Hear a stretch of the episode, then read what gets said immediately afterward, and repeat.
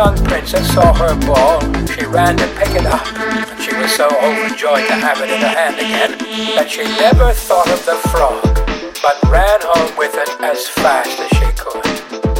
The frog called after her, Stay, princess, and take me with you as you said. But she did not stop to hear a word.